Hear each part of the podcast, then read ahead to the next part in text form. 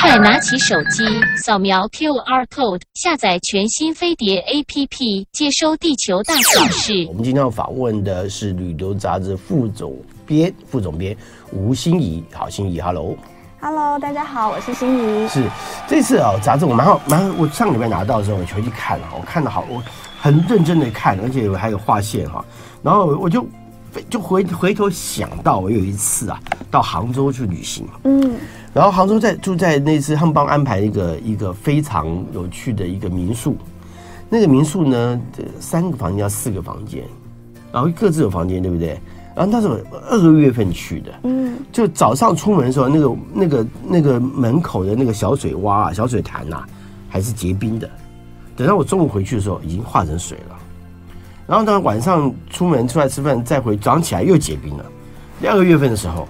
然后呢，非常漂亮的地方，美的美的不得了。所以你看到新疆来的时候，又看又看到杭州，我就我就很认真的看了。我想那边真漂亮，难怪哈，难怪苏东坡会觉得那个很多人那个过去的鸟苏杭就跟天堂一样。对，杭州历来以来都给大家好多很美好的印象，各种形容词啊，小桥流水，嗯、然后呃很多好像很多才子佳人、诗词歌赋，很多的故事都发生在这边。看起来这那回白白河那个什么《白蛇传》也在那边也有也有故事，雷峰塔下。对，好，你想想看，这么丰那个这个写意或者是那种诗情画意的地方，可是我们这次谈的其实不是这些东西，不是那么浪漫的东西，我们谈的其实是钱。对。其实是一个呃，可以说为什么说是钱呢？我来解释一下。嗯、呃，其实很多呃生活风格、嗯、这个品味的提升，它其实要有经济的基础。是。是那呃，假如要在全中国大陆找一个地方，它可以展现这个呃生活美学，然后品味，那其实呢，就从几千年以来的历史来看呢，江浙沪地区。这个传统的吴语区，其实呢，可能是最能展现，就是从唐朝以来这样子，呃，一直作为这种经济中心，然后它累积的品味的地方。没错，即使是明朝、清朝哈，那时候像明朝呃后呃那个中后期呃常年对抗倭寇，嗯，江浙地区还有湖还有那个闽南地区哈，那个福建地区又要对抗倭寇，即使是这样子啊。在江南还是提供了非常多的粮米跟军粮哈，甚至于是财产那个金钱，然后提供给朝廷。嗯，真的，这是这这个真的是这个江浙地区啊，这个富甲天下很多啊，真的很多。但是呢，我觉得有一句很棒的话，我我觉得作者啊，黄采薇，对，他真的写的很好。我必须说，他真的写的很好，因为他写了一句很一段很棒的话，就是《管子·牧民篇》当中的一句话。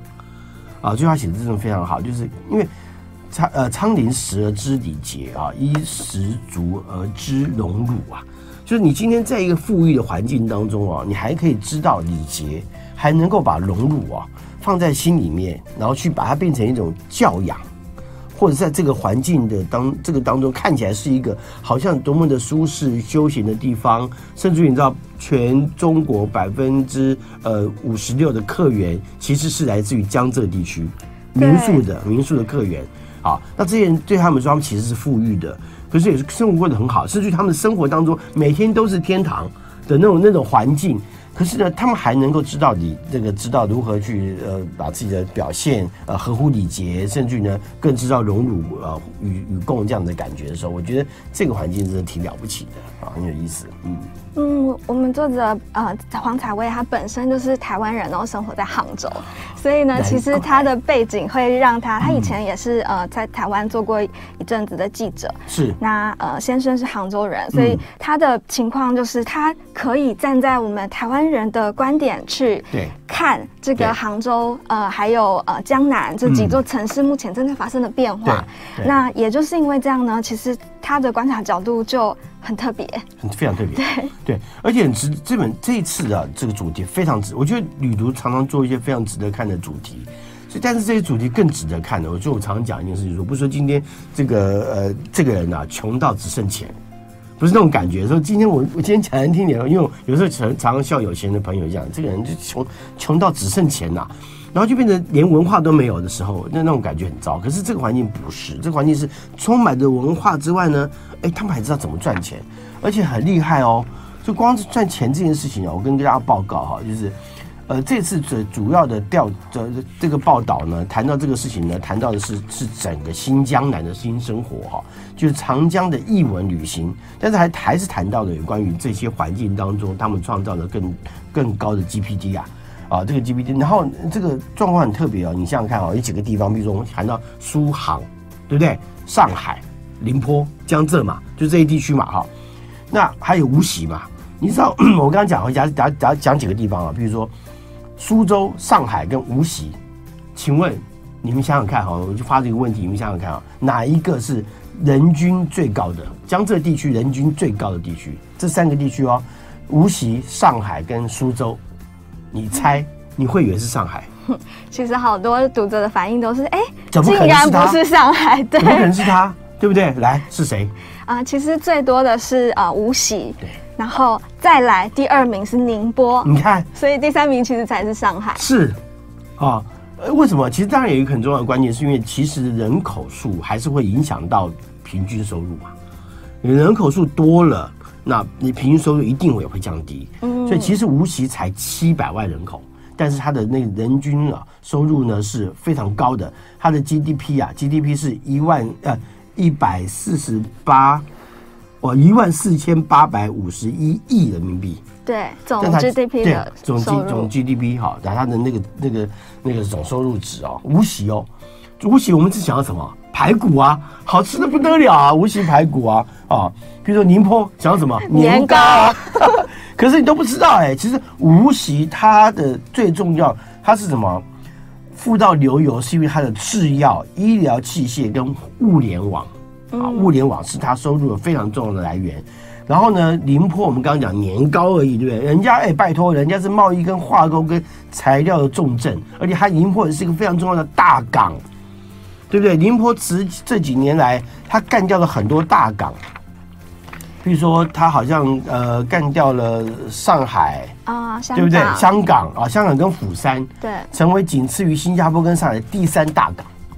第三大港啊，就全世界十年前哦，十年前哦，所以宁波是一个这个大港哈，也也造造成很多很特别的地方啦，这很有意思哈。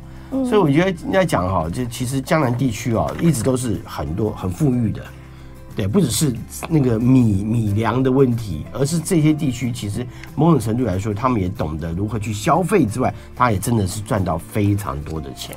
对，它其实掌握了好几个好的时间点，嗯、就是在过去嘛，我们知道它是一个米仓，然后呃，它是作为资源很富裕的地方，有了丝绸，然后有这些就是茶叶等等的，就是曾经作为外贸很重要的商品。嗯，那到了呃新世呃新旧时代的交界的时候，它又有上海跟宁波两个。大的港口，对，那有了港口就会有租界，那有了租界，这些呃贸易往来就在这块土地上发生，所以呢，就是好几个时间的节点呢，它其实呃就使得这个地方它没有在时代上面掉队。哎，没错没错，没有掉队哦，它一直跟上时代的，对。而且你要讲宁波哦，我们都有我们讲外滩外滩哦，我们都有上海，嗯、对不对？事实上，第一个外滩不是在上海。你看，今天这个我觉得这个颠覆大家的印象。哎，这个知识量很，这个知识量非常丰富哎，不是说这些知识量很多，是很丰富啊。你以为外滩，你想要外滩就想要上海，其实完全不是。真正的外滩是从是从宁波开始的。啊，宁波有一个老外滩，也是我们这次专门要介绍给大家的重点。对，你什么叫外滩？外滩事实上是外国人讲的 White Town。为什么是 White Town？、哦、对，我。White Town 啊，为什么叫 White Town？因为它是两三条河汇集所在。哦，交界处的城镇是吗？所以它是两条河汇成一条河之后，然后所以它变成 Y，像 Y 字形一样，所以叫 White Town。外国人讲 White Town，然后我们听华人听起来就变成外滩，了解了吗？哇，这个我们赶快补笔记进来。对对对对，好，没有没有，事实上这这是作者写的。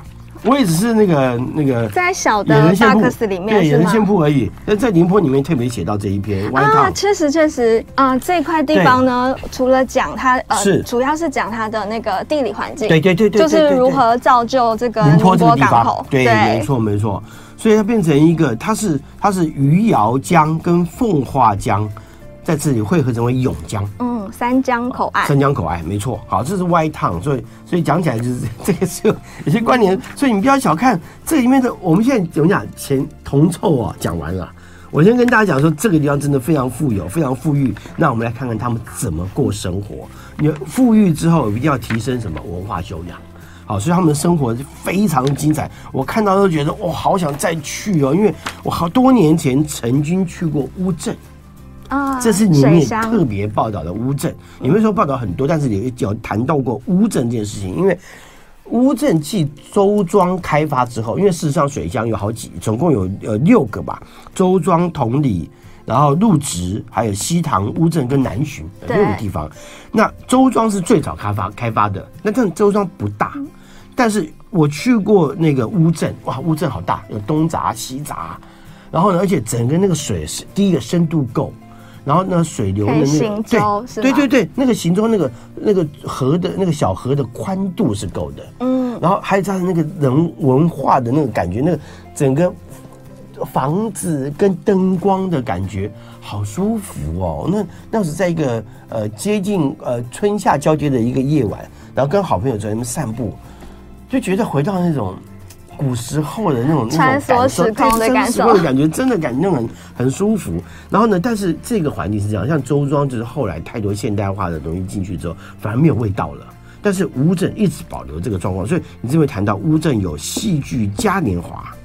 对，它其实就是它是一个老牌的景区，对对对。但是呢，就也是跟我们这次的主题有关，因为它有、嗯、呃文化创意产业的入驻，所以使得这个地方它有戏剧节。对、嗯。然后有很多呃可能相对它在审美上更好，比一般人更好一点的人，他入驻在这里打造这样子的一个景区，所以就使得它在六大古镇里面脱颖而出。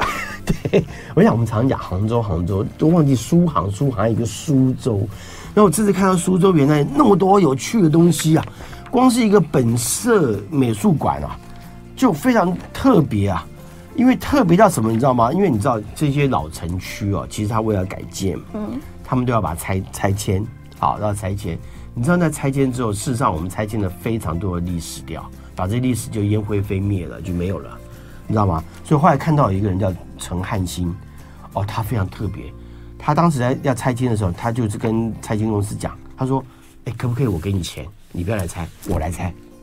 你我给你钱哦，你钱照拿啊，这个钱你照拿，你不用来拆。应该不是我给你钱，就说你你就不要你就不要做，我来做就好了。好，我来负责拆掉。那你反正公那个你的拆迁费是国家给你的，国家继续给你嘛。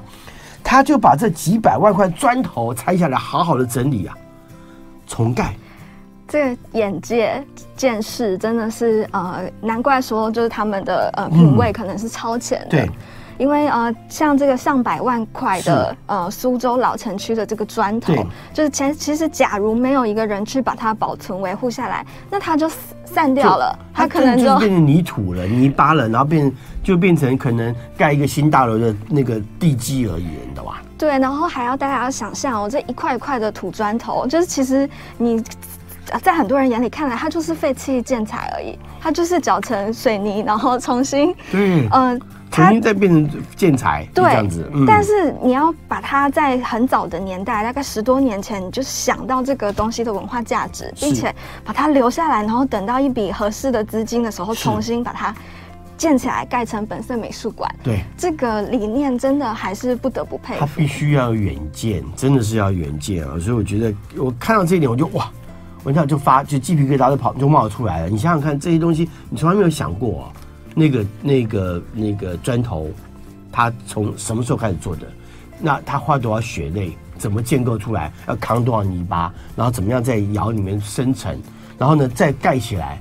然后又经过多少文化的洗礼？那那个砖还在那里的时候，突然间它就消灭了。可是现在它把它留下来了。我觉得看到这里，我觉得说这个环境你不去看一下。实在是好可惜，而且它有好多很有趣的地方，它整个翻转，就变成让让这个城市变成一个非常有文化跟特色。不止这些哦，我觉得苏州只是一个说法，而且苏州也开始有很多新的网红网红的区域。对，尤其是在近几年啊，呃，在对岸的社交软体小红书上面，他们其实有好多的呃一个苏州热潮涌现。那这个热潮呢，很多它会就是发生在这个呃苏州这个美术馆，然后以及它周边的市集当中。好几个，比如还有创意市集，创意市集在台湾非常常见。嗯，动不动就有，我们对对，我们常常就有创意市集，对，都有。可是对他们来说，这这个概念其实不新。可是，在在本色呢，就会有东西桥市集，啊，而且很多集市，这个市集的集市啊，推推出，而且还有很多咖啡厅，有一家咖啡厅叫很有名，叫 Kiss K I S S。好，其实 K I S S 不是真的叫 Kiss，它其实是一句话的头一个字，Keep it simple。Stupid，嗯，叫 Kiss，好，很有趣。我看了这个，觉得说哇，这个很棒。早上你可以去喝咖啡，然后下午之后呢，可以去晒晒太阳，然后呢，晚上呢，跟文艺青年一起发呆。对，它其实就是在苏州老城区之外，它有一个呃比较空旷的地区，然后就因为这个呃、嗯、美术馆本身美术馆的出现，然后还有这些市集，然后还有它有一个很有趣的是在汽车后备箱的集市。就是所有人哦，对对对，汽车后备箱，你把车开过去，把后备打开，对，里面的卖都是都是卖的东西，嗯，那它其实就是一个生活风格的展现，呃，就是断舍离的概念啦。你把你家不要的东西拿来跳蚤市场嘛，嗯、你把你家不要的东西拿出来，事实上也是让自己，其实这种都没有用啦。你，你看到别人有一个哦，这个好好玩，我你也想把它买回来，然后你的后备箱又满了，对的，只是交换而已，但是很有趣。但你在交换的过程当中，你可能会常常找到一些哦。别人所没有的东西，好吧？我们今天访问到的是《旅读》杂志的副总编吴心怡。我们休息一下，待会再回来继续聊。今天访问到《旅读》杂志副总编吴心怡啊，心怡，我们刚刚其实聊了蛮多的哈，但是有几个东有几个重点，我是放到后面才来聊啊。因为其实苏州真的这，我觉得如果暑假或者是开开放旅行了，你有机会啊，我觉得你不一定要往北边走。啊，北边政治啊太多了，太多政治氛围了，还有政治的臭味太多了哈。但是我觉得往南边一点点哈，这些状况会减少非常非常的多，非常明显。比如说我有知道，你知道，其实我们谈到这个整个大环境啊，比如整个中国有钱的地方，你你不一定会想到北京，你会想到。江浙以外，还有一个就是广东，广东对不对？对，很多深藏不露的这些地方，其实他们不太跟你谈政治的。我去过好几次，他们都不跟你谈政治的。为什么？他们把生活生活过好就好了。我觉得这点很重要。我们来看看过生活这件事情。我觉得苏州还有另外一个非常值得推荐的一个地方，就是苏博西馆。苏博西馆他们也讲说，十个盒子，它就你从上上方鸟看呐，它就像十个方盒子一样，方方正正的。可是他其实谈到的，就是水乡的那种，还有街道的感觉，就是楼跟楼之间，街道跟街道中间的那种感觉。他就把一个一个城市的感，一个一个小区块放到这整个设计理念当中，非常的特别，所以看起来这这个亮点非常的非常的重要哈。而且它还是一个疫情期间，二零二一年才从才新开幕的一个景点，所以就是对好多曾经去过苏州的朋友来说，他会觉得，哎，这片区域可能跟他臆想当中的蛮不一样，蛮不一样的。对，还有包括前面的那个双塔市集啊，前面的本市美术馆，然后这个苏博西馆会是这一篇章的一个很大的重点。很大的重点。对，其实另外一个重点是吃啊，哦。因为我刚刚的节目在广告期间还在讲说，我吃这这辈子吃过最好吃的虾仁毛豆是在上海吃的，而且在上海的什么地方？就是上海的呃家人家里头吃，就是？他不是做菜，他不是呃什么料理的多厉害的餐厅，也不是餐厅，他就是家里头家宴，请我去吃饭，那他们的小碟菜，有了十十几二十碟菜，都是一碗一个小碗一个小碗装的，那是我这辈子吃过最好吃的河虾。他们就把这个虾子剥得干干净净的，然后炒那个毛豆，啊，里面都是功夫哎！你看那个河虾的个头，其实相对海虾它是小非常多，非常多。这个小的虾仁，然后颜色比较淡一点，但是当它在正确的季节的时候，然后尤其春天的时候，跟着新茶上市，有这个龙井清炒虾仁，对，非常之对，非常好吃，对。然后因为我看到你们其实还特别谈到，因为吃东西其实谈到，比如市场啊啊双塔啊，对不对？但是谈到一个三虾面啊，这个三虾面你一定要看，因为它谈到的是什么？虾仁、虾子跟虾脑。他怎么做？然后说这个呢，而且呢，山虾面呢是在农历四月、五月的时候才有，所以在每年到六月、六月、八月才提供。其他季节完全没有吃不到这个东西的。它就做法非常的特别。这个山虾面呢，就是可以推荐大家在苏州的老城区里面才有。那它就是其实会跟那个双塔市集，会建议大家可以一起来逛啊。双塔市集哈，而且而且他们菜市场变得好漂亮哦。对，这个双塔市集就跟前面的那个东西桥市集就不一样，完全不一样。双塔市集它的前身是一个双塔菜场，所以它其实哦，它真的是一个菜市场，真的是一个菜市场，然后把它重新改建。对，那就跟前面的从零开始。呃，文创呃，这个文艺青年打造的一个艺术园区不一样，对，所以可以想象这个双塔菜场、双塔市集里面，它其实是非常富有生活的感受。其实谈到谈到江南的生活，你怎么过江南的生活这件事情，我我要讲哈，因为我其实去任何地方，我都会去逛市场。我在内地任何地方经过什么地方，我都一定要去逛市场。逛市场很有趣，你会看到很多这个当地会有食材，或者是独特的地方，还有。比如说，我曾经在北京的使馆区，它的那个市场，好干净漂亮的不得了。刚刚信也讲说，那你去是不是看到一些特殊食材？对，就是有一些特殊食材，只有这个地方才会有的。对，这真的是老饕的选择，因为使馆区哦，其实啊、呃，很多人会不知道，在北京的使馆区那周围是最厉害的这个外国料理的聚集地。对对对。那他们主厨就会需要有食材，本地食材的供应，嗯、所以在那边的菜市场呢，可以看的应该是可以看得到蛮货架的这个外来商品。没错，好，那其实我们一直还没有谈到上海，哈，来，那我们来聊回上海吧。上海，我真的是，我也看到一道菜了，好烦哦，对，黄鱼微面，哦，讨厌。你知道微面这个事情是只有江浙人做的才做得好的，那真的是，哦。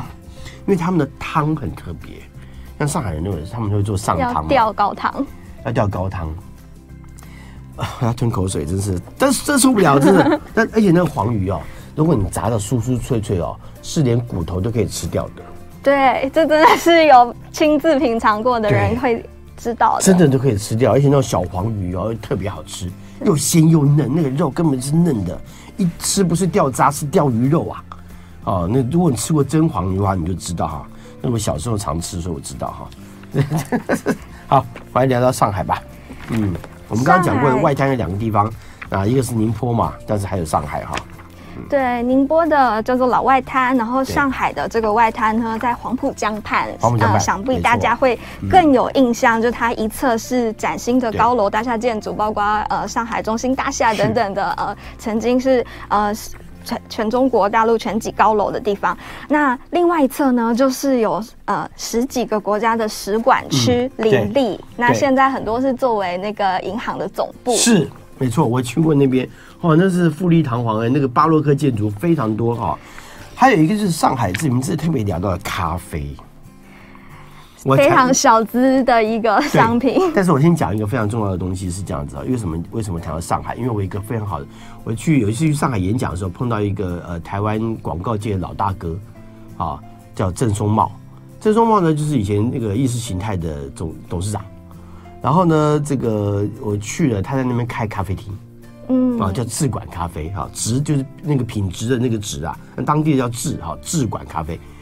他那你知道上海刚开始哦，咖啡还还这个这个大概是几年前的事情了，疫情前，所以将近七八年前的时候去的时候，那那时候聊到这个事情，当时上海咖啡厅还没有那么多有风格的咖啡厅还没有那么多，那其实智管算是非常有名的，嗯，那但是因为呃他这个人很爱讲话，郑郑大哥很爱讲话，郑东茂很很爱讲话，那所以呢很多人来去他求经，他就把经就告告诉人家了。所以后来很多新开的咖啡厅就就在他的附近的，他的风格，对对对对，林立以外还包含他的咖啡的那个做法啦，咖啡豆怎么弄啊，什么都去问他，然后他通通讲出去了。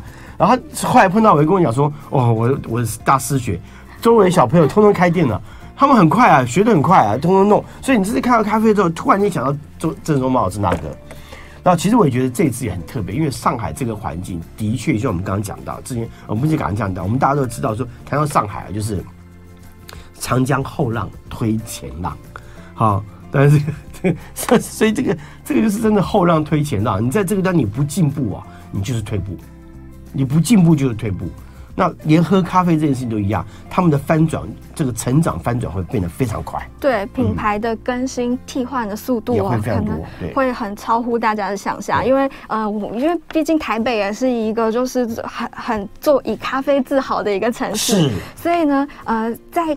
去到上海的时候呢，也许会惊讶，其实有很多的国际品牌，嗯，然后包括阿拉比卡，包括蓝瓶咖啡，其实它很早就入进入到上海。对，然后呢，呃，还有可能前一阵子很热门的瑞幸咖啡，瑞幸咖啡，对，然后星巴克就不用说了，是是是。那除了这些，我们还介绍了一些比较小众的呃达人的咖啡店，嗯，还蛮有意思的，而且还有上海，因为保留了非常多民国时期的一些建筑。啊，一些公寓建筑，因为当时呃，在中那个呃清那个侵华战争的时候，日本侵华战争过程当中，因为上海有几个地方是不能不能，因为租界地嘛，所以没办法战斗嘛，不能不能打仗嘛，日本人也不能进来嘛，所以上海反而因为这样的关系哦，保留了非常多的建筑。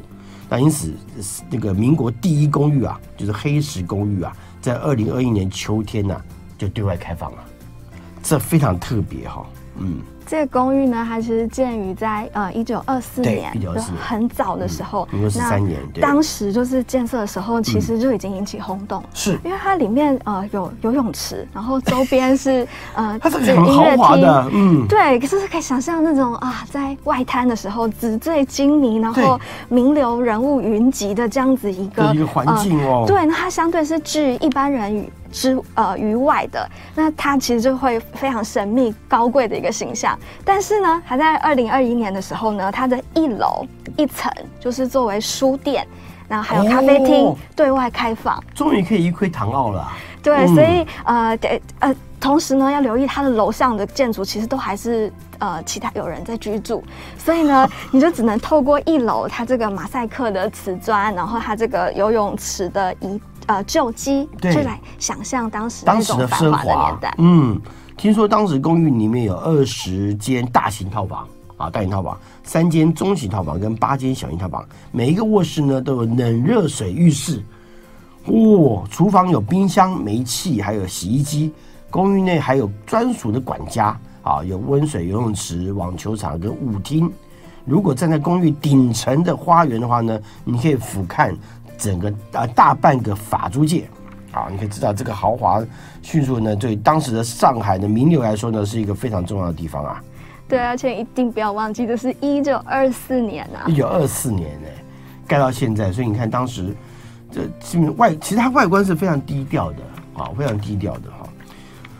对，它真的很特别，更多是灰色的一个这个样貌。那在晚上打光的时候呢，就会是真的会也有一点穿梭时空。对，我因为看到菜哈，不免看到，因为宁波很多菜很好吃，宁波真的蛮值得去的。我们刚刚讲的苏州、宁波之外，那我刚我刚一开头讲到我去杭州演讲的时候，有一次去演讲，然后呢，他们招待我去住那个民宿，那个民宿真漂亮。我跟你讲，他们进步的好快哦，真的，而且那是那是十几年前的时候去的，我那十几年前去的。